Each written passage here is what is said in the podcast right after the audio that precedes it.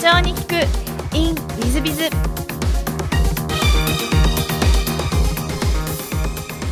本日の社長に聞く in ウィズビズは、えー株式会社ユーロレ代表取締役社長吉田直人様でいらっしゃいます。まずは経歴をご紹介させていただきます。北海道函館市生まれ。立教大学を卒業後広告代理店入社。2年後に広告代理店編集プロダクションを創業。えーその後有料職業紹介業を創業、えーゲームの会社を創業。えーその後、えー、がんを発症されましたが、えーゲームの方は大ヒット。その後、えーゲームの会社を倒産され自己破産され、えーその後お現在のザッパラさんを創業し株式会社イロを創業されそしてマザーズに上場されている大変素晴らしい活躍もされてますしいろんな経験もされている私の尊敬する社長様のお一人でございます吉田社長よろしくお願いいたしますよろしくお願いします。えーまずはあのご経歴等をご質問していきたいんですが、えー函館ご出身ということで、はいえー、と小学校、中学校時代、どんな幼少期をお過ごしになられましたか？いや特にあのそんなにスポーツができるわけでも勉強ができるわけでも絵が得意なわけでもない普通の子だったですね。あそうですか、なんかあの上場もされてるんで、すごくこういや、いやいや本当普通の子ですね。あそうですか、そうですか。で、高校も函館でいらっしゃいますか？はい函館ラサール高校というあなるほど、はいじゃあ、頭は大変良かったということでいやあのまあどうなんでしょうねでもあの入ったら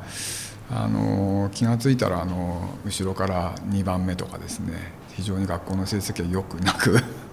あの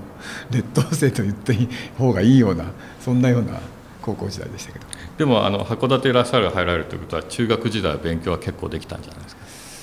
いやまあやっぱりふ普通なんですよね特にそんなすごいやったわけでもなくて、はい中学時代の真ん中ぐらいの成績みたいな感じで。えっと、なんか函館ラサールを選んだ理由っていうのは何かあられたんですかまあ、特に特にないと言いますかあのうちのその中学校から結構行くメンバーが多かったんですよ。ですんで、まあ、僕も、まあ、とりあえず、えー受けようという非常になんかそういうその何かすごくモチベーション高くいったわけではないんですが、あのーまあ、受けたら受かっちゃったっていう そんな感じですかね。なるほどあの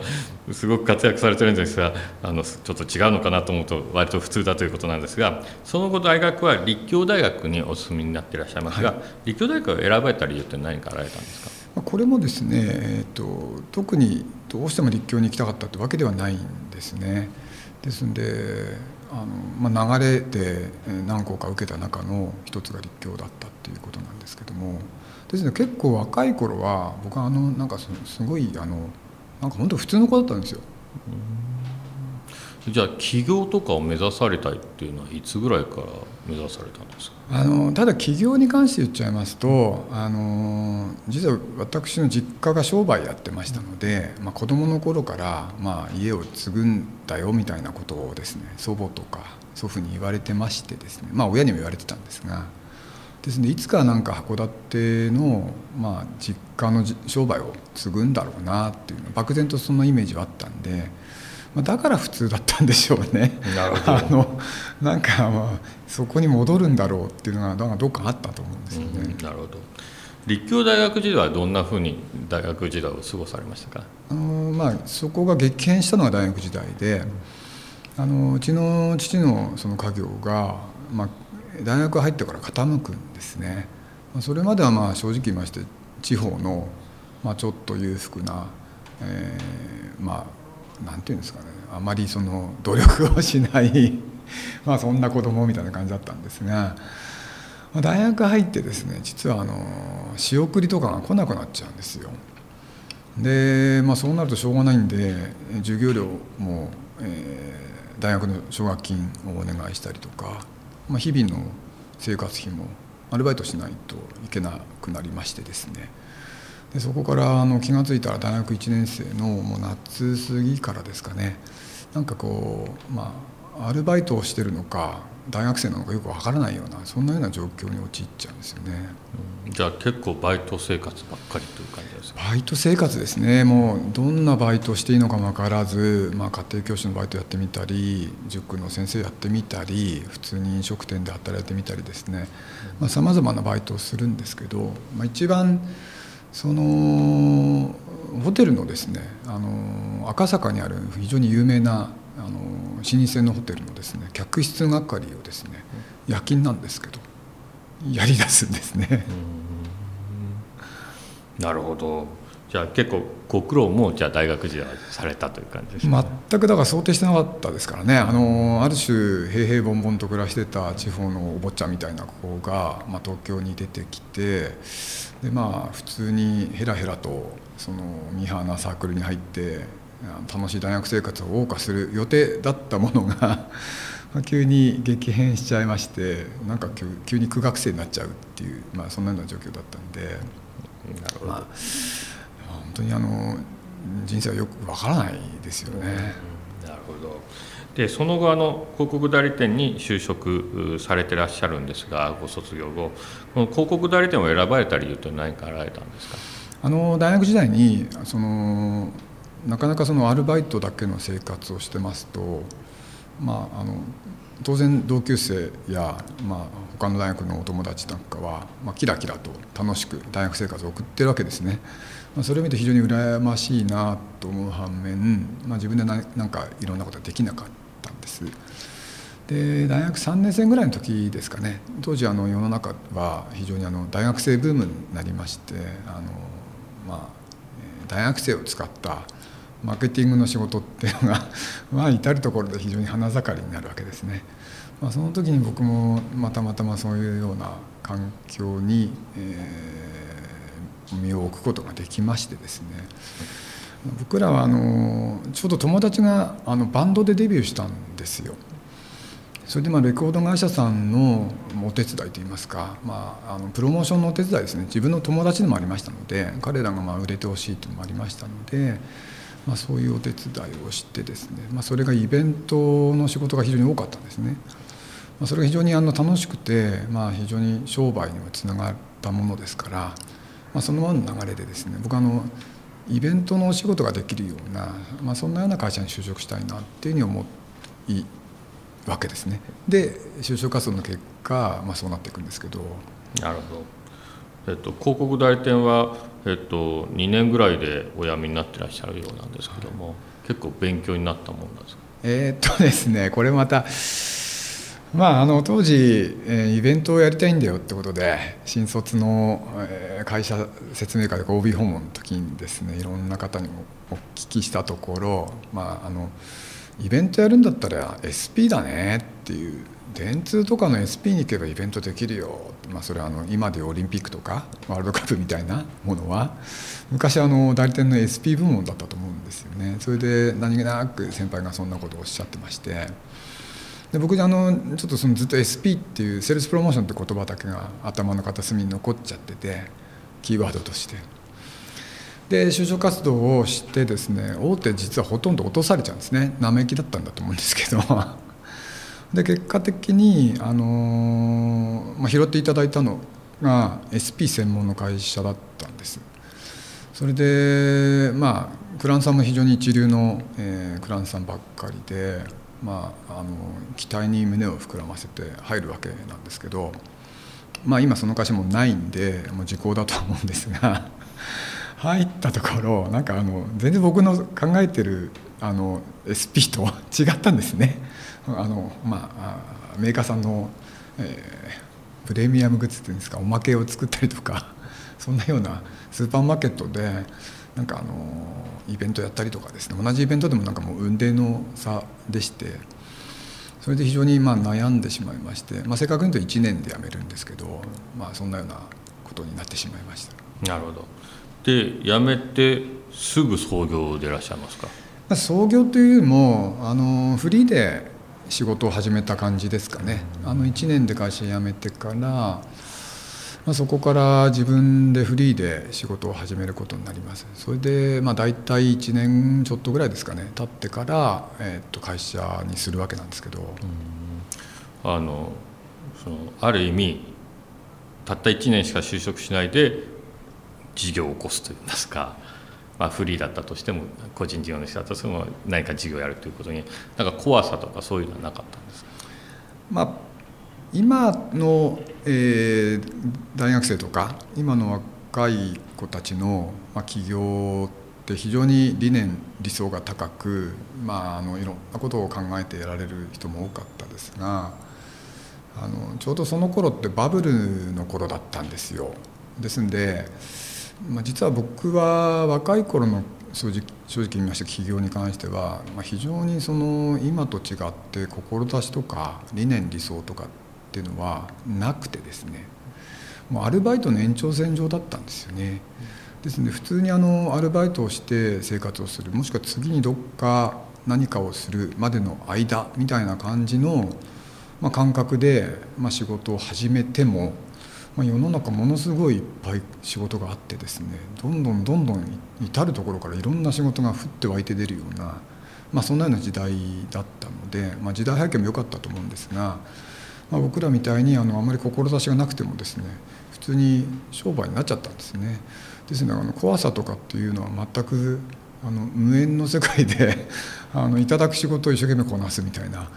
まあ、それの、まあ、連続というかそんな日々がずっと続いていったってそんな感じですかね。なるほど広告代理店の事業は何年ぐらいやられたんですか？まあ、最初はですね広告代理店と申しますか実は私は一番最初は編集の仕事を始めたんですね。あの講談社さんとかですねあの集英社さんとか、まあ、大手のこう、まあ、出版社さんが多かったんですが、まあ、そちらのさまざまな雑誌に対して、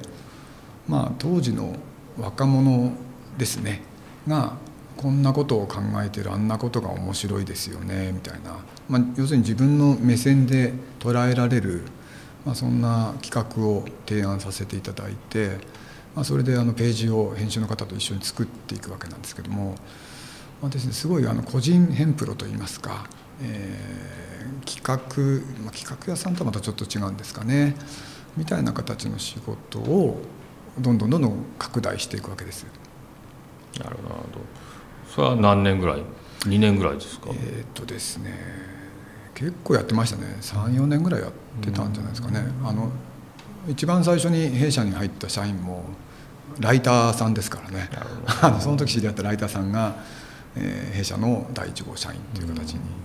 今のじゃないですけどね当時の会社のですね。でその後、えーと、1991年にあのシオンコーポレーションさんという、はい、いわゆる職業紹介所っていうんでしょうか、はい。あのまあ、職業紹介というよりも、えーと、請負とかの派遣業に近いんですが、あの今その会社はですね、えーえーまあ、知り合いの会社と合併しまして一度のマザースに上場ししましてですねで今博報堂さんの博報堂プロダクツさんの100%子会社として、セレブリックス株式会社セレブリックスっていう名前でまだ実は存続しているような次第なんです。なるほど。えっと、その会社をなんですかね、えっと、編集プロダクションといいますかそういうのをやりながらもう一個作ろうみたいなそんな感じの雰囲気だったんですか？あのやはり当時その人材派遣といいますか、そういう職業紹介といいますか、あのえー、請負の事業といいますかまあ非常にあの正社員のところから人材がこう流動化していくようなそんなような状況の時でしたので、まあ、数多くのいろんな会社があの出てきたんですね。でその中であの僕らもですね、えー、新たな、まあ、チャレンジという形で全く業種業態関係ないんですけどもまあ変な話ですけど見よう見まねでやったところ、まあ、うまくてしまうんですね。行ってしまうといいますか行くんですね。なるほど、はい、これあのいわゆる編集プロダクションといいますか会社もやりながら、つつそちらの会社もの会社もやるという。まあ、新規事業の一環として立ち上げるわけなんですけど。でもう一個ゲームの会社も同じ年ですか？それからちょっと経ってからですかね。作られてらっしゃって、はい、これもいわゆる創業になる。ゲームに関してはもっともうあ何ですかねあの無茶なあ立ち上げだったような気がします。あのただゲームに関してはあの半年間ぐらい悩むんですよ、うん、あの編集プロダクションという形でスタートしまして、まあ、そこから広告代理店のようになりで、まあ、神沢家の会社を作りあの事業としては順調に成長していくわけなんですけどまあ、先ほど言った通り最初もともと理念も理想もない形で流れの中でこう私は起業してしまったので、まあ、自分が一体本当に何が一番やりたいのかなっていうのをはたとその時に その年になってですねはたと立ち止まっちゃうわけなんですね。で半年間ぐらいすごく考えまして考えて考えて、まあ、出た結論が、まあ、結局あのゲームが好きだとゲーム作ろうということで、まあ、当初の目的としては任天堂さんがやってるスーパーファミコン向けのゲームが作れるような、まあ、そんな会社を作りたいと、まあ、そんな急に無謀なことを考えてですね、会社を作るわけなんですね。うんじゃあちょっと普通のあの社長さんたちとはやっぱりあの吉田社長違うのかなと3つの経営いっぺんにやるみたいなものを経験してらっしゃるっってことですよね。そうですねまあたまたまうまくなかなか新規事業立ち上がらないっていうふうに、えー、お聞きはするんですけど実際今も今今の、まあ、自分の立場で言うと、まあ、そうだなと思いますが、まあ、当時は多分勢いだけで 会社をやってましたし、まあ、周りにそのやっぱりうちの、まあ、元の社員もみんな優秀だったんだと思うんですね若くて。そのチャレンジをしたいというような非常に何、えー、て言うんですかねすごいアグレッシブなメンバーも揃ってたのかもしれません。なるほど。そうですか。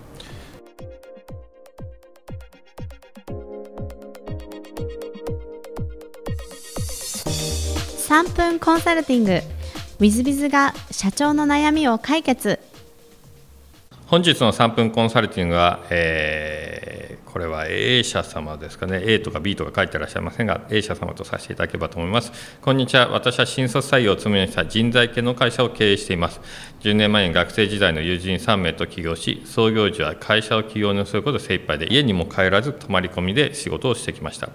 今は30名ほどの社員を抱えるように上場も見据えています。残業時間の決済など指摘が入ることを恐れ始め、労働時間をかけることで成果を出せばいいという考え方を社員にも求めるわけにはいかなくなっています。そこで決まれた時間の中で成果を出すための指導に迷っています。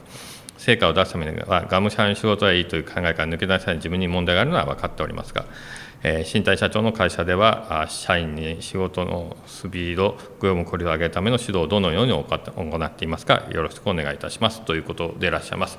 えーとまあ、労働基準法大変厳しいですし上場を目指されたのは絶対、えー、労基署さんに踏み込まれるようなことがあったら上場伸びてしまいますので先に行ってしまいますので、えー、まずは労働基準法を守りになることは絶対だということにはご理解いただきたいなと思います、えー、未上場であっても上場であってもそれは変わらないですね。えー、さらにじゃあスピードという話ですが、やっぱりあのまず成果主義にされたらどうでしょうか、私の会社なんか、私がはっきり言ってるのは、使えないやつは24時間365日働けと、使えるやつは年1日働いただけでも年俸分全部お金払うと、こういうふうに言ってます。えー、ですので、えー、うちの社員はそんなこと言ってますと、えー、すごい時はですね、私が会食で会社の近くで6時から食事に行って8時ぐらいに終わって8時20分ぐらいに、え会社に戻ったら真っ暗でですね鍵を自分で開けてですねちょっと忘れ物したんで自分でごそごそとやって帰ったことなんてことがありましてまあまあ会社に長くいても損するという感覚をみんなが持っている。ことでみんな帰るようになっていくわけですね。成果出せばいいんじゃないかと。副業やってるメンバーなんかは、えー、6時ぴったしには次の副業に行きます。まあ、うちは副業 OK という会社ですが、えー、これも3分この際でもお話ししてますが、副業推奨ですね。社長の気持ちになるために副業やりなさいという会社ですが、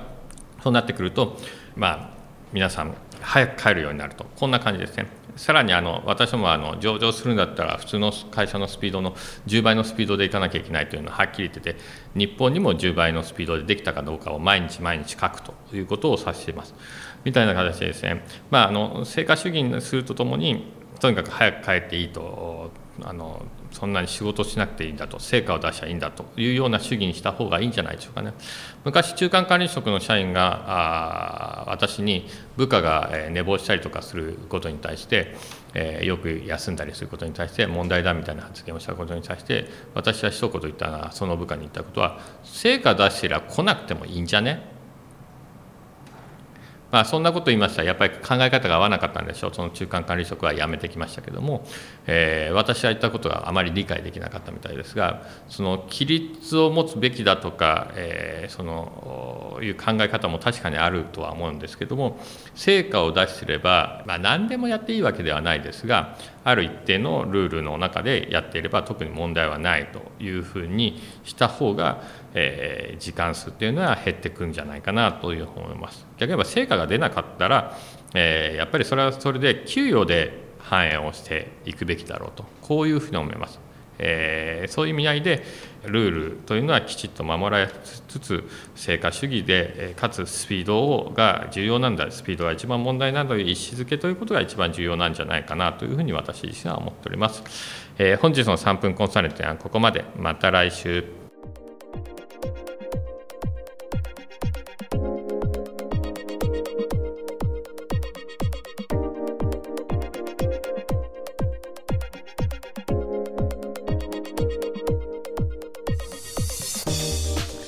最後までお聞きいただきまして誠にありがとうございました。